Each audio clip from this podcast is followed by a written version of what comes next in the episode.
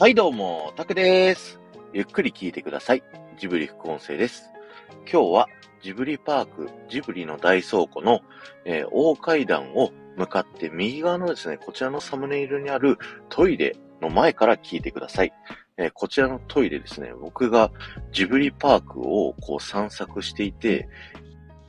一番テンションがね、上がった場所がここだったんですよね。で、なんでかっていうと、このね、あのトイレの入り口の上の部分を見ていただきたいんですけど、なんかシャワーヘッドみたいなのがあったりするんですよね。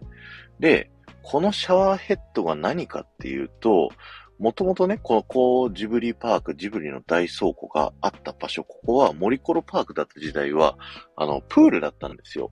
で、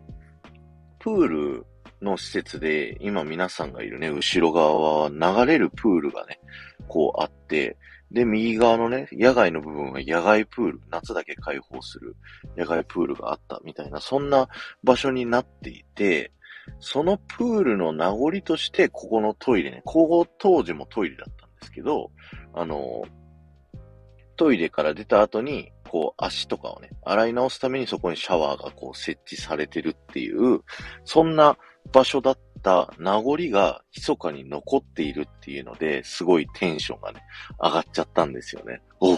シャワーがあると思ってね。なんで僕このトイレね、入ろうと思って、こう、中にね、入ろうとしたらですね、女性用トイレと、あのー、多目的トイレだったので、ちょっと僕はね、あの、入ることができなかった。まあ、入ってもいいんでしょうけど、あの、入れなかったんですけど、とりあえず、こう上のシャワーヘッド眺めてね、こう、そういった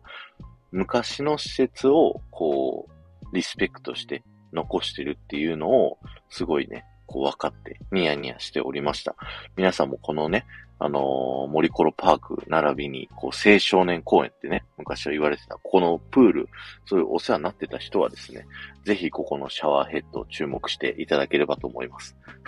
マニアックだな。はい。今日は終わりです。ありがとうございました。この放送が面白いと思った方は、ぜひ、いいね、残していっていただけると嬉しいです。そして、ハッシュタグ、ジブリ副音声をタップしていただくと、僕がね、ジブリパークのいろんなこだわりについてお話をさせていただいてますので、そちらの方もぜひ聞いてみてください。この後もこだわり抜かれたジブリパークで素敵な時間をお過ごしください。